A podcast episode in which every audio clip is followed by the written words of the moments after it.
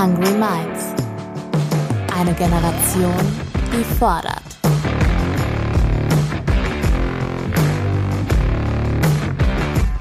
Mit und von Ronja Ebeling.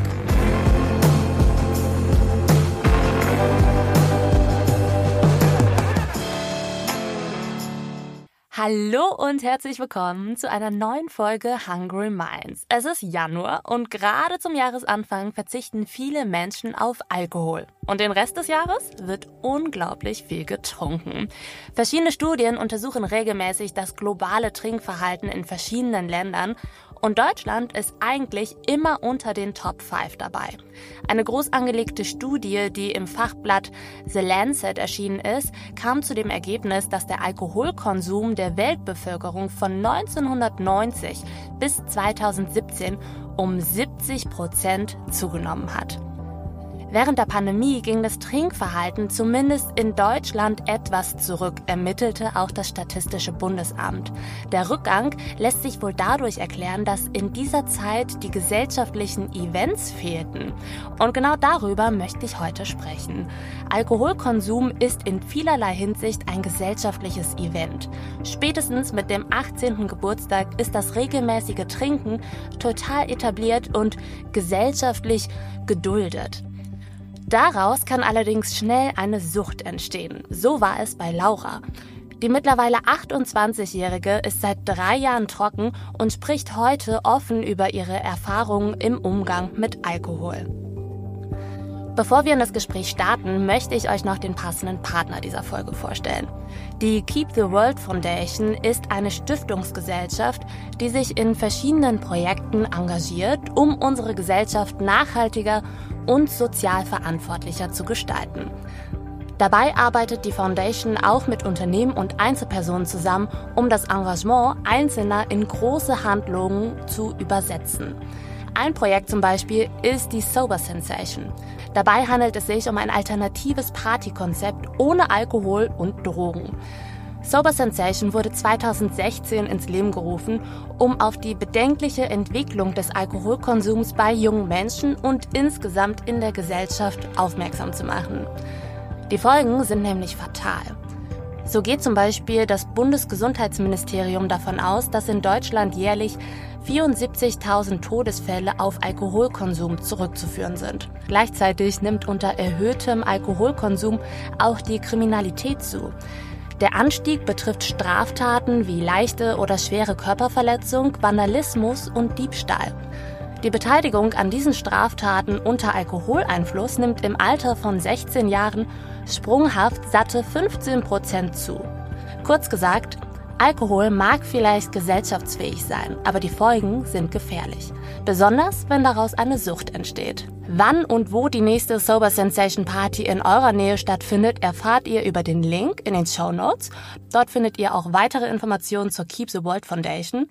Und jetzt starten wir. Ich wünsche euch ganz viel Spaß im Hungry Minds Talk mit Laura.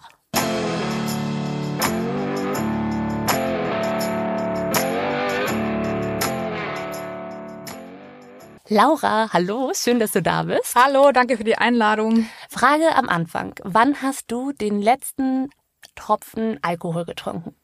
Das war am 21.01.2020. War das tatsächlich so ein Januar-Ding? Mm, nee, tatsächlich nicht. Also ich habe davor schon ungefähr ein halbes Jahr versucht, trocken zu werden. Ähm, hat nicht so ganz funktioniert offensichtlich.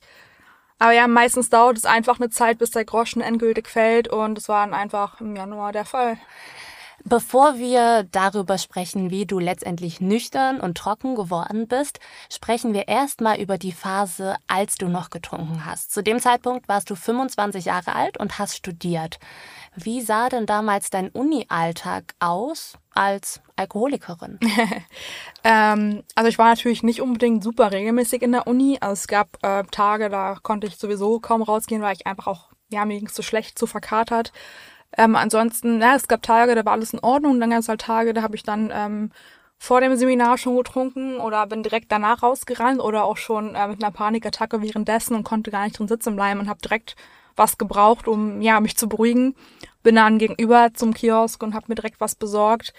Oder saß in der Bib und wollte eigentlich Hausarbeit schreiben oder lernen und musste dann draußen mir ein Bier zu besorgen. Und äh, das haben auch einige mitbekommen, aber es kam denen eigentlich nicht komisch vor, einfach weil, ja, wie schon gesagt, das ist einfach gesellschaftsfähig und es ist auch nicht unüblich, am Samstagmittag schon mal ein Bierchen zu trinken. Und ähm, ja, also es ist natürlich, ja, ich saß, ich saß auch in jeder Prüfung ähm, angetrunken, weil ich einfach zu viel Angst vor Prüfungen hatte und es einfach so nicht geschafft hätte, weil ich Panikattacken bekommen habe. Ähm, also ich konnte keine Vorträge halten, ohne was getrunken zu haben. Also ich war immer angetrunken wegen, während der Vorträge. Und ja, so bin ich irgendwie durch die Uni gekommen und ähm, da muss ich halt sagen, dass Corona mir da ganz gelegen kam, weil da meine letzten Prüfungen im Bachelor online waren. Und ähm, bis auf, ja genau, die waren alle online und ähm, dadurch bin ich gar nicht mal suchen gekommen zu trinken, natürlich davor. Und ja, auch äh, als ich meinen Master angefangen habe, dann, als ich schon trocken war, war zum Glück das alles online und insofern, weil ich muss ehrlich sagen, ganz im Griff habe ich die Angst halt auch noch nicht. Ähm, also es gibt Momente, die mich sehr, sehr fordern, aber mittlerweile weiß ich anders damit umzugehen und muss zum Glück nicht mehr auf den Alkohol zurückgreifen. Vielleicht musst du uns erstmal einen Einblick geben, welche Rolle psychische Gesundheit, Panikattacken hast du jetzt eben schon angesprochen, welche Rolle spielt es in deinem Leben und welche Rolle hat es bei der Alkoholsucht gespielt? Ähm, bei beiden eine sehr große Rolle. Also ich würde schon sagen, dass die Phobie, ich habe eine Metophobie, also die Angst vor Erbrechen, die dann eben auch zu einer generalisierten Angststörung und einer Panikstörung äh, geführt hat. Ähm, die begleitet mich schon seit ich ein Kind bin und wurde immer schlimmer und schlimmer, so dass ich auch mit 14 ja in der Schule wiederholen musste, weil ich nicht aus dem Haus gehen konnte und dann auch äh, tagesklinisch drei Monate in der Psychiatrie behandelt worden bin. Ähm, und seitdem ich auch immer wieder in Therapie war und ja, die Angst und die Panik hat mein Leben halt seitdem auch immer begleitet und irgendwie war das auch schon fast normal. Und ja, wie gesagt, es gab aber Dinge, die ich ohne dann zu trinken auch nicht machen konnte einfach. Ich habe irgendwann einfach gemerkt, dass der Alkohol diese Angst löst. Also das Problem ist, dass wenn ich Panikattacken bekommen habe oder eben Angstzustände hatte, wurde mir halt immer sehr, sehr schlecht, was natürlich auf die Emetophobie auch zurückzuführen ist. Also ich hatte halt immer sehr, sehr große Angst, mich zu übergeben. Und dann wurde mir natürlich aufgrund dessen auch schlecht. Und es ist natürlich ein wenig paradox, dass dann gerade Alkohol hilft, aber ähm, ja, ich habe dann gemerkt, dass der Alkohol eben die Anspannung löst, mir gegen die Übelkeit hilft. Und dann wurde es natürlich zu einem kleinen Balanceakt, weil ich dann eben auch nicht so viel trinken durfte, dass mir wiederum vom Alkohol schlecht wird, was nicht immer ganz geklappt hat, aber ich äh, wurde immer besser darin. Es gibt ja die Annahme, dass Alkoholiker in ihren Alltag nicht mehr geregelt bekommen, was aber nicht bedeutet, dass ihr Trinken nicht auffällt. Laut einer Forsa-Umfrage aus dem Jahr 2019 kennt jeder oder jede dritte Erwerbstätige mindestens eine Person im Team, die während der Arbeit regelmäßig Alkohol trinkt. Das finde ich tatsächlich ziemlich krass. Wie war das bei dir in der Uni? Wurde, du hast eben schon gesagt, das war jetzt nichts Ungewöhnliches, auf dem Samstag oder in, oder in der Bib ähm, sich schon mittags das erste Bier reinzuschütten. Ähm, war das tatsächlich so oder wie müssen sich vielleicht Leute jetzt die Uni vorstellen, bei denen es vielleicht schon ein paar Jahre her ist? Ähm, also ich habe tatsächlich jetzt sonst niemanden gesehen, der äh, ja, während des Seminars getrunken hat oder so oder während der Prüfung. Ich glaube, also ich weiß es nicht, ich habe es wenn dann nicht mitbekommen, aber ich habe schon von anderen auch gehört, dass gerade in Prüfungssituationen der Alkohol im Spiel ist, einfach um sich zu beruhigen, aber die Personen haben dann halt ansonsten nicht viel getrunken, nicht so wie mhm. ich, dass ich halt trotzdem ja auch ansonsten täglich getrunken habe. Ich habe mich auf Klo versteckt in der Uni und getrunken. Also ich glaube auch dieses Verstecken ist ein ziemlich großes Anzeichen dafür, dass man ein Problem hat. Also eben diese Scham auch, ne, erwischt zu werden dabei. Ähm, die war ganz groß. Ich habe ja währenddessen auch gearbeitet also ich war diese Person auf Arbeit, die während der Arbeit eben getrunken hat. Ähm, ja. Wie haben deine Kollegen und deine Kolleginnen darauf reagiert? Die haben das überhaupt nicht mitbekommen. Also ich habe mich da, wie gesagt, auch mal heimlich weggeschlichen. Ähm, dann hat man irgendwann seine Tricks, die man, die anderen Leute es eben auch nicht riechen. Also dass man eben mit ganzer Mundspülung arbeitet, eben noch was isst, vielleicht was anderes trinkt ähm, und dann auch ganz bewusst Abstand hält zu anderen Leuten, immer irgendwie die Hand vom Mund hält, so ja, so unbeholfen, aber ähm, dass eben möglichst auch man nicht in die Richtung eines anderen atmet. Also man versucht dann schon aufzupassen, dass andere Leute das natürlich auch nicht mitbekommen. Und irgendwann verhält man sich eben auch im angetrunkenen Zustand ganz normal. Hm. Für andere Leute nicht mehr erkennbar, dass man jetzt eigentlich angetrunken ist, sage ich mal. Ähm, insofern, nee, einige waren noch überrascht, als ich dann erzählt habe, ja, ich bin Alkoholikerin und ich habe eigentlich die ganze Zeit während der Arbeit auch öfter mal getrunken und ähm, ja, nee, die haben das nicht mitbekommen. Ich wurde jedenfalls auch nie darauf angesprochen. Ähm, auf TikTok setzt du dich ja heute, wo du trocken bist, mit den Klischees auseinander, die unsere Gesellschaft rund um das Thema Alkohol und Alkoholsucht in den Köpfen hat. Dabei sind viele von deinem Erscheinungsbild vielleicht ein bisschen überrascht. Eine junge Frau, die fit aussieht, die jetzt gerade ihren Master in Germanistik macht. Warum glaubst du, überrascht das so viele? Ja, weil eben viele dieses Klischee einem Alkoholiker mit dicken Bierbauch in seinen 50ern, 60ern hat. Ähm, also es, was ich am meisten höre, ist eben, du bist doch viel zu jung, um Alkoholikerin zu sein, weil die Leute einfach nicht verstehen, dass Alkoholismus eine progressive Krankheit ist. Das heißt, sie schreitet immer weiter vor und die Leute haben eben dieses, diesen Endzustand der Krankheit im Kopf eines Alkoholikers und verstehen halt nicht, dass das meistens aber im Teenageralter auch schon anfängt und halt aber über die Jahre schlimmer, schlimmer, schlimmer wird. Und ähm, ja, ich bin halt, hatte halt Glück, dass ich mit 25 da schon rausgekommen bin und dementsprechend eben der Alkohol auch noch nicht so einen Schäden hinterlassen hat, äh, wie vielleicht, wenn man 20 Jahre noch weiter getrunken hätte. Ähm, das ist halt der Punkt.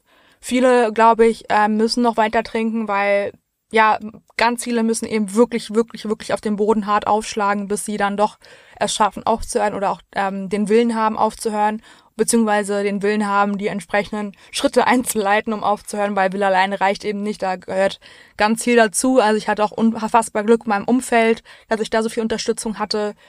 Ähm, das ist auch ganz, ganz wichtig. Ähm, ja, und das ist eben dieses Klischee auch das hat auch einfach nichts zu tun damit, wo man herkommt.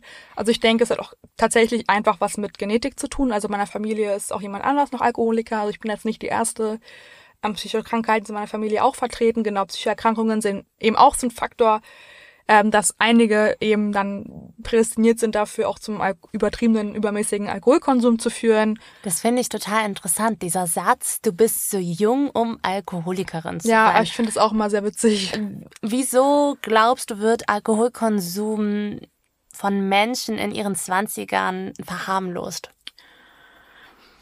Mm, ich glaube, einfach fehlende Beschäftigung mit der Thematik.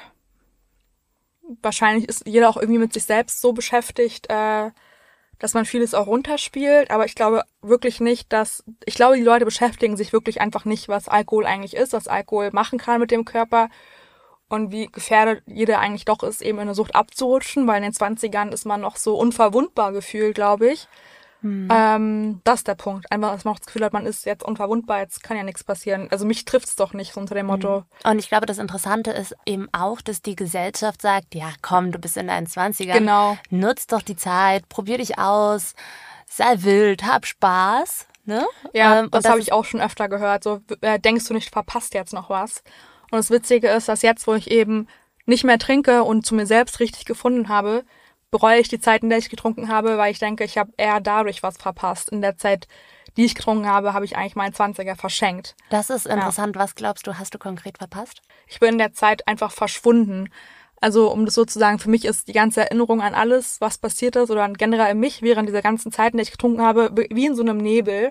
Und ich denke, ich hätte aus der Zeit viel, viel mehr machen können, aus mir selbst viel mehr machen können. Und ähm, also für mich ist eher die Zeit, in der ich getrunken habe, diese ja, vergeudete Zeit als die, die ich jetzt nutze, ist wirklich ein ganz, ganz anderes Gefühl, das man hat, wenn man eben nicht mehr trinkt und wirklich an sich selbst arbeitet, zu sich selbst findet. Man baut ein ganz anderes Selbstbewusstsein auf.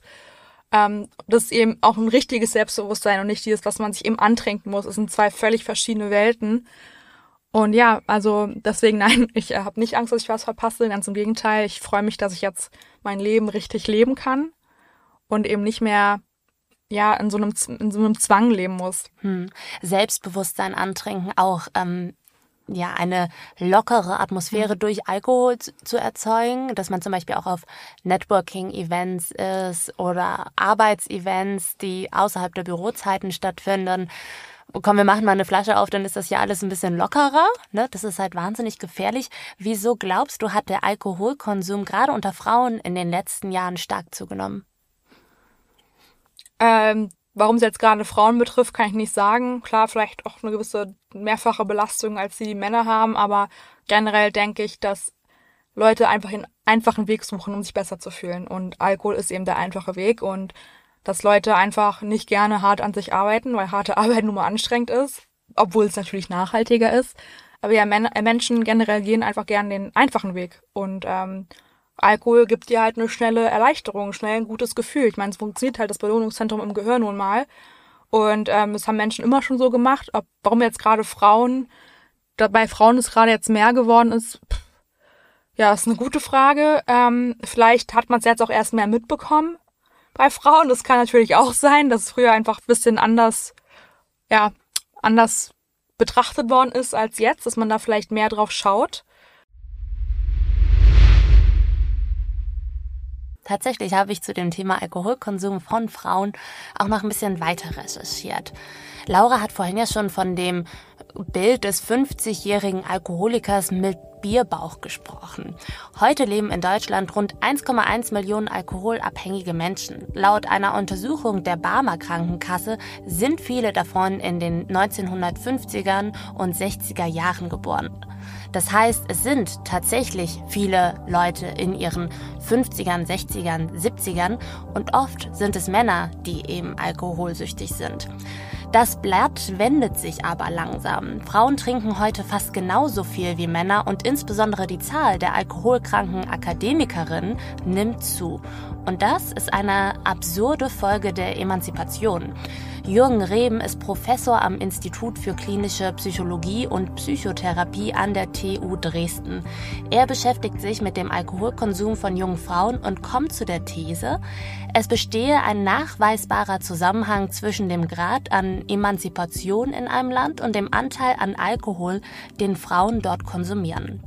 Wie weit die Emanzipation in einem Land fortgeschritten ist, lässt sich am entsprechenden UN-Index ablesen, der sich aus Variablen wie dem Anteil von Frauen im Arbeitsprozess, in Parlament oder Regierung sowie der Gesetzesgebung zur Gleichstellung der Frau zusammensetzt. In Deutschland haben wir die Gleichstellung längst nicht erreicht, aber die Angleichung des Alkoholkonsums der Geschlechter spiegelt laut dem Forschenden zum Teil eine Angleichung von Lebenswelten wider. In den vergangenen Jahren sei zudem gezielt Alkoholwerbung für Frauen hinzugekommen. Es gibt jetzt Weinmarken, die Girls Night Out heißen oder in pinkfarbenen Flaschen verkauft werden. Eine gefährliche Entwicklung. Einen riskanten Konsum von Alkohol mit potenziellen schädlichen Folgen für die Gesundheit definiert die Weltgesundheitsorganisation, die WHO, übrigens, wenn Frauen täglich mehr als 12 Gramm Alkohol, also etwa ein Glas Sekt zu sich nehmen. Bei Männern sind es 24 Gramm, also mehr als ein halber Liter Bier.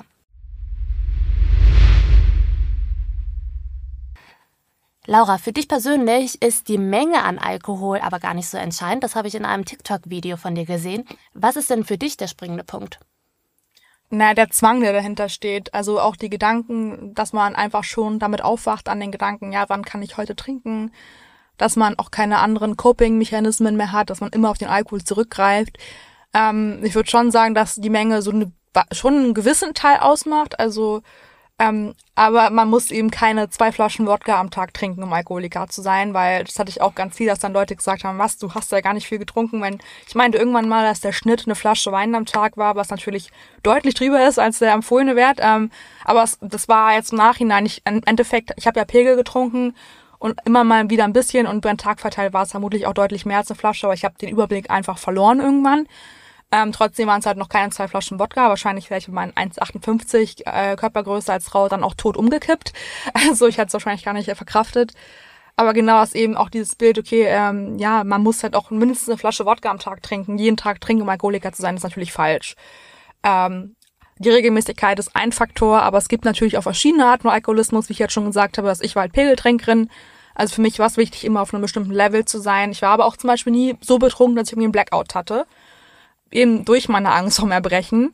Es gibt aber auch die Alkoholiker, die äh, dann jedes Mal bis zum Blackout trinken. Also die wirklich, wenn sie, sobald sie einen Schluck im Mund haben, nicht mehr aufhören können und dann wirklich jedes Mal bis zum Umfallen trinken. Und das kann dann auch nur einmal im Monat sein. Aber sobald es so ist, dass du eben, sobald du einen Schluck trinkst, immer im Blackout endest oder immer irgendwas Schlimmes passiert oder was weiß ich, dann ist es auch schon eine Form von Alkoholismus.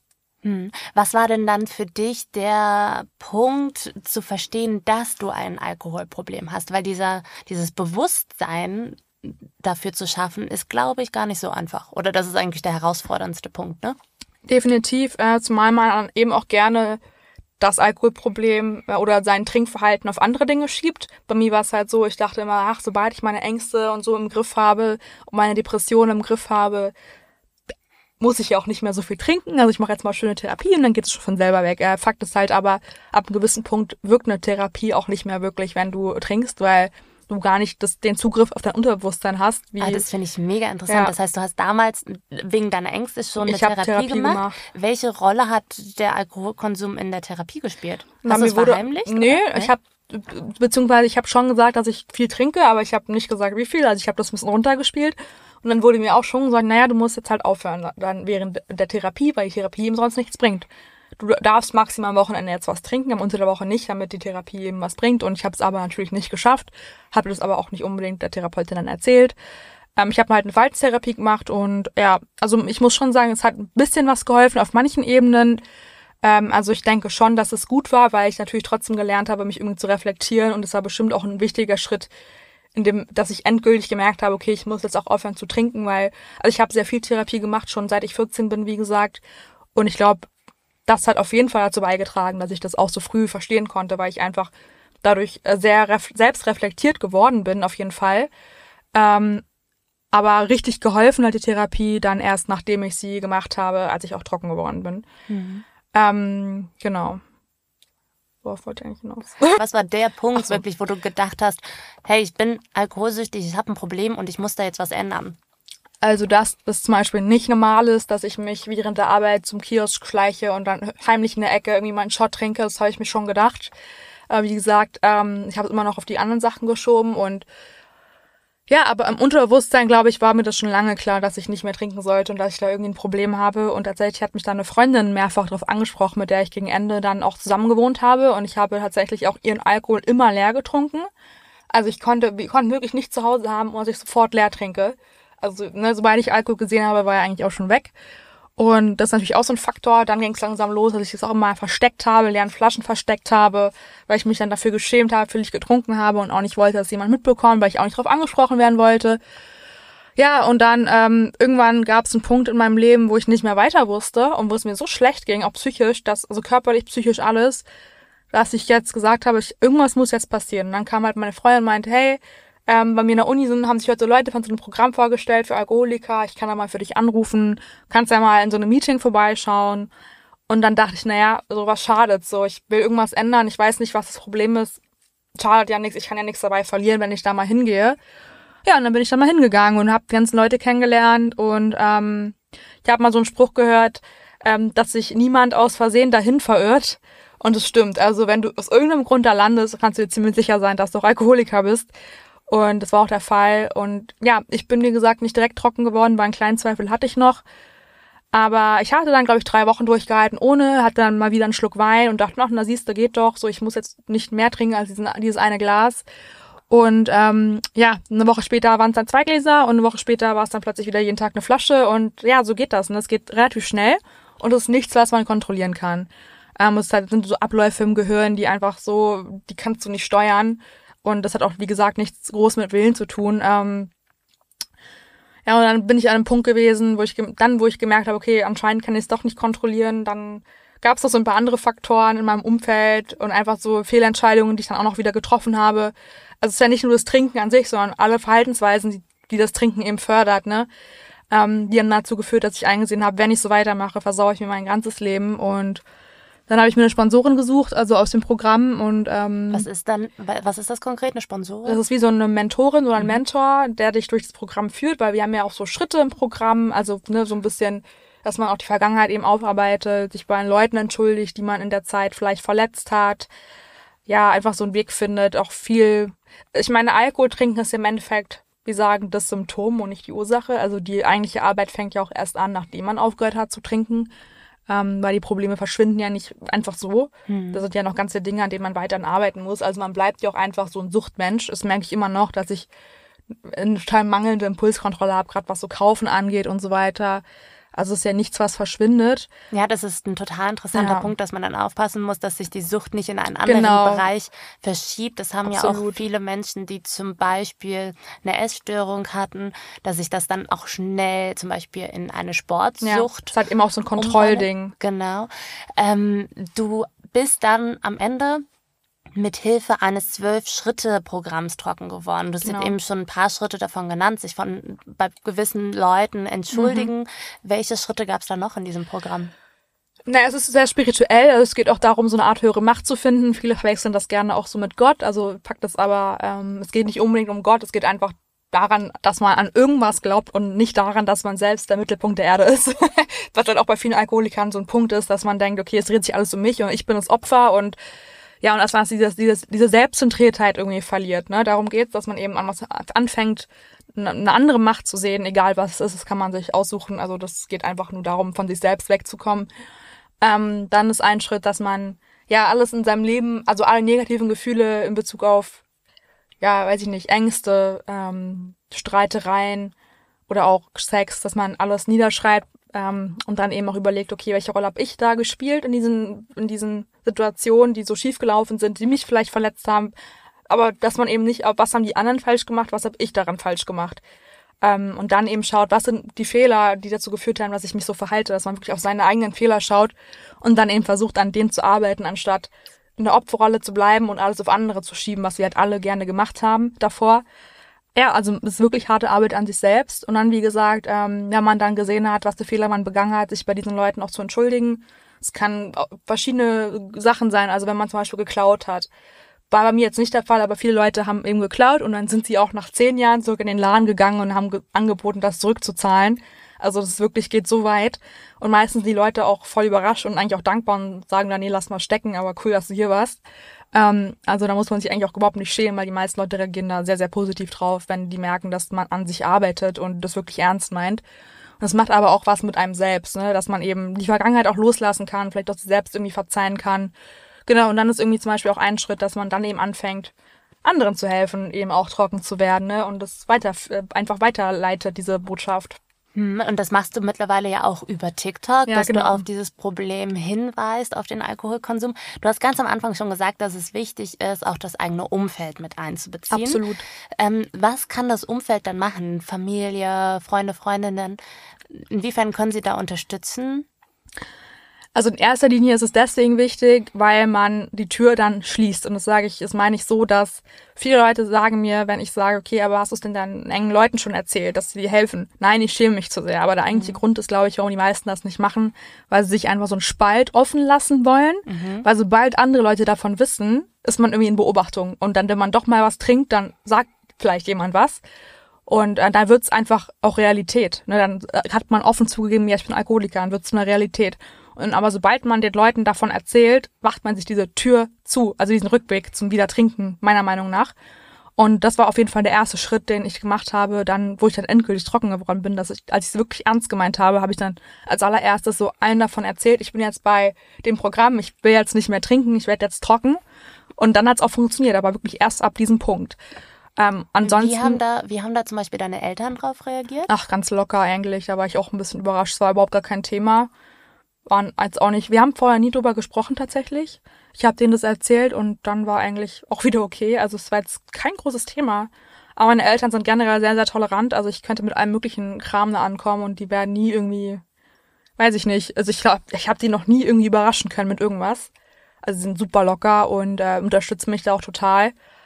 Ähm, und ich bin meinen Eltern auch sehr dankbar, weil auch in meiner ganzen schlechten Zeit äh, haben die wirklich alles gemacht, um ja mir irgendwie zu helfen also mein Vater hat zum Beispiel einmal, als ich äh, Hals über Kopf damals aus Frankfurt oder geflohen bin, quasi eigenständig alleine meine komplette Wohnung ausgeräumt und die Sachen nach Berlin gebracht, weil ich in der Klinik war halt zu, der, zu dem Zeitpunkt. Und sowas haben die halt gemacht oder mich irgendwie mitten in der Nacht irgendwo zwei Stunden entfernt im Auto abgeholt, ne? Also ich wusste immer, dass ich da sehr, sehr gut aufgehoben bin und das ist natürlich ein Rückhalt, den leider nicht jeder hat, mhm. aber der natürlich unfassbar hilft. Und ähm, deswegen. Shoutout an Mama und Papa. Ja, total. Also da bin ich sehr, sehr dankbar. Meine Freunde aber auch, die haben mich da auch wahnsinnig unterstützt, äh, haben dann eben auch anfangs überhaupt nicht getrunken, wenn ich dabei war. Immer, wenn, dann immer gefragt, ob es okay ist, wenn sie jetzt trinken. Also das war auch völlig in Ordnung. Ich konnte mit allen über alles reden. Ähm, genau, und das haben leider, wie gesagt, hat das nicht jeder. Aber deswegen gibt's ja auch zum Glück so ein Programm, wo man dann die Leute eben kennenlernt, die einen dann unterstützen können, wo man eine neue Familie findet. Deine Mitbewohnerin hat dich ja auf dieses Programm mhm. aufmerksam mhm. gemacht. Jetzt war es so, dass du da schon offen für warst und ja. dahin gehen wolltest. Wie könnte ich denn als Freundin unterstützen, wenn ich merke, du hast jetzt zum Beispiel ein Alkoholproblem, aber du blockst total ab? Dann kann man eigentlich überhaupt nichts machen. Also die Leute müssen es ja selbst wollen und äh, ich habe auch von einigen Freunden in meinem Umfeld auch schon gehört, die dann dadurch eben Freundschaften verloren haben, weil sie eben genauso versucht haben, jemanden anzusprechen. Die Person hat komplett dicht gemacht und sogar die Freundschaft beendet oder so. Und ja, das ist, da kann man auch nichts machen. Also wenn die Person das selbst nicht möchte und es passiert anscheinend leider sehr, sehr häufig, dass das eben auch so endet. Trotzdem sollte man die Person auf jeden Fall darauf ansprechen. Also man sollte jetzt nicht Angst davor haben, deswegen eine Freundschaft kaputt zu machen, weil es geht ja auch darum, ähm, ja, das Leben einer Person irgendwie zu retten. Ne? Also wenn man eben weiter trinken kann, das eben irgendwann tödlich enden. Und dann ist es irgendwie auch wichtiger als eine Freundschaft, diese Gesundheit des Menschen. Aber ja, mehr als das kann man halt leider überhaupt nicht tun, weil im Endeffekt die Person muss selber auch Hilfe wollen und annehmen wollen und äh, dafür offen sein. Und äh, manche sind brauchen sehr, sehr lange, bis sie an diesem Punkt sind. Manche kommen gar nicht an diesen Punkt. Ja, was ich auch noch sehr spannend finde, ähm, du hast dir nicht nur Support in deinem privaten Umfeld gesucht, sondern auch in deinem beruflichen Umfeld. Du hast nämlich deiner ehemaligen Chefin auch von deiner Alkoholsucht erzählt, was ich total sinnvoll finde, weil wenn ich überlege, wie viel im beruflichen Kontext irgendwie getrunken wird, sei es jetzt, komm, wir stoßen auf deinen Geburtstag an, auf deine oder irgendwie eine Abschiedsparty im Job oder ist eine Weihnachtsparty, eine Weihnachtsfeier intern bei einem Unternehmen, da wird, wenn man zusammenfasst, schon eine ganze Menge getrunken. Ich habe versucht, das zu recherchieren. Leider habe ich da keine wirklichen Zahlen gefunden, die deutlich machen, wie viel noch in deutschen Unternehmen getrunken wird. Trotzdem ist es eben wichtig, da ein Gespräch zu suchen. Aber wie sucht man dieses Gespräch? Also ich bin jetzt nie aktiv äh, auf jemanden zugegangen und meinte, hey, übrigens, sondern das hat sich ja meistens irgendwie durch irgendwas ergeben, wenn man dann doch mal in einer Runde zusammensaß und äh, ja, auf das Thema zu sprechen gekommen ist, warum trinkst du eigentlich nicht? Oder also die Frage finde ich nach einer Weile halt schon okay, weil warum sollte irgendwann, ja, ist man dann vielleicht mal neugierig, will eine Person noch besser kennenlernen. So direkt am Anfang denke ich mir, okay, wenn, wenn ich jetzt auf einer Party bin und jemand fragt, warum trinkst du aber nicht, dann nervt es natürlich, aber ja, nach einer Zeit äh, bin ich auch ganz froh, weil ich brauche ja auch irgendwie, ich will es Leuten ja auch erzählen, ich brauche einen Anknüpfungspunkt, aber ich möchte natürlich jetzt nicht einfach, jo, ich bin übrigens äh, Alkoholikerin. das passt ja auch nicht. Also tatsächlich habe ich heute meiner aktuellen Chefin davon erzählt uh. erst. Genau, da bin ich ja noch nicht so lange, seit ähm, Anfang November bin ich in dem Job und heute habe ich sie erzählt. Äh, weil ich meinte, ja, ich habe nachher noch eine Podcast-Aufnahme, hat sie natürlich gefragt, ja, zu welchem Thema und dann habe ich ihr halt meinen TikTok-Account gezeigt und meinte, ja, das mache ich halt so nebenher und sie fand es aber super.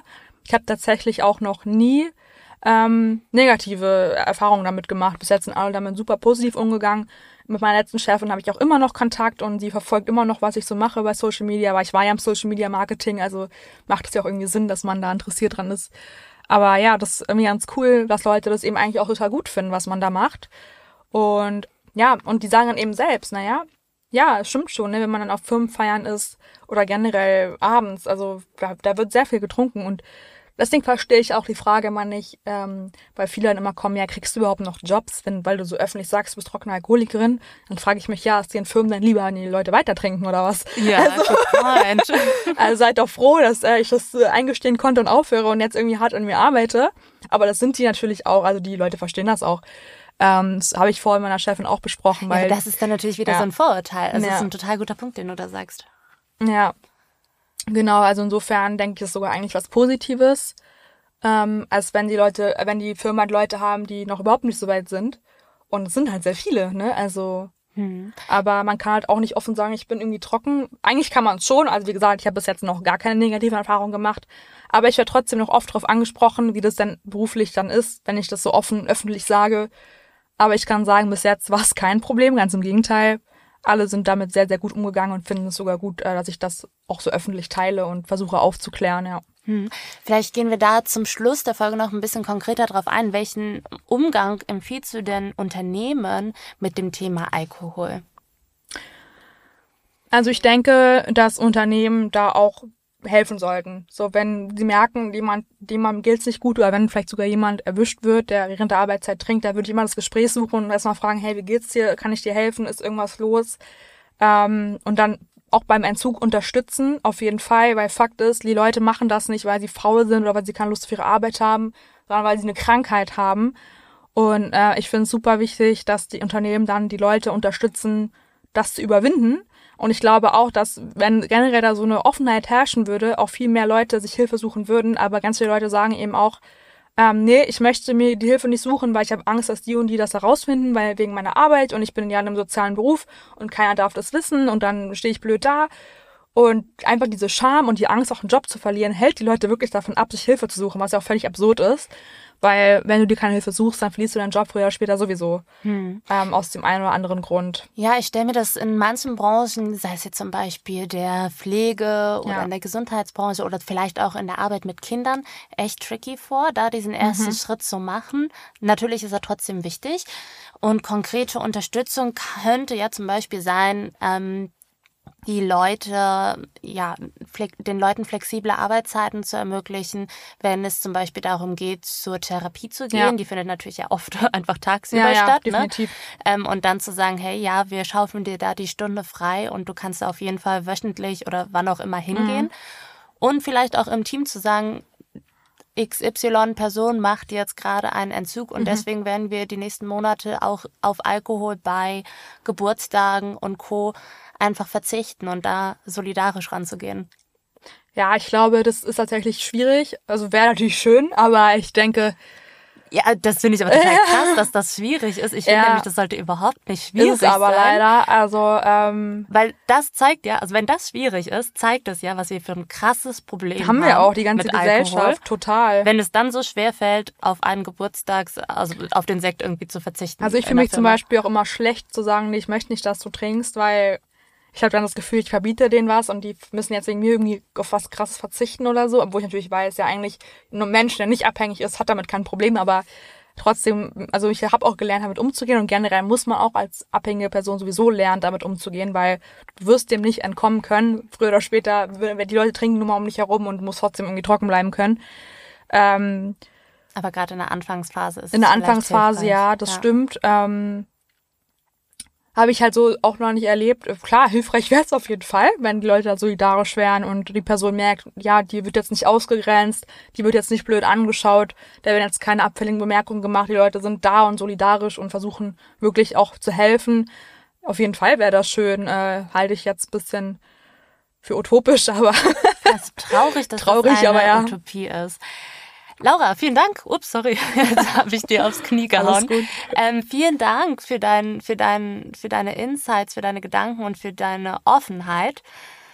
Mega gut. Wer nach dem Hören dieser Folge ein Alkoholproblem bei sich vermutet oder vielleicht auch bei einem Freund oder einer Freundin, findet an vielen Stellen Hilfe. Der Hausarzt oder die Hausärztin ist immer eine gute erste Anlaufstelle.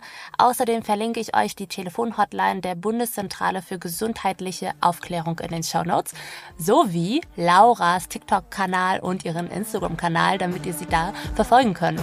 Vielen Dank, Laura. Danke auch. Bis zum nächsten Mal. Tschüssi.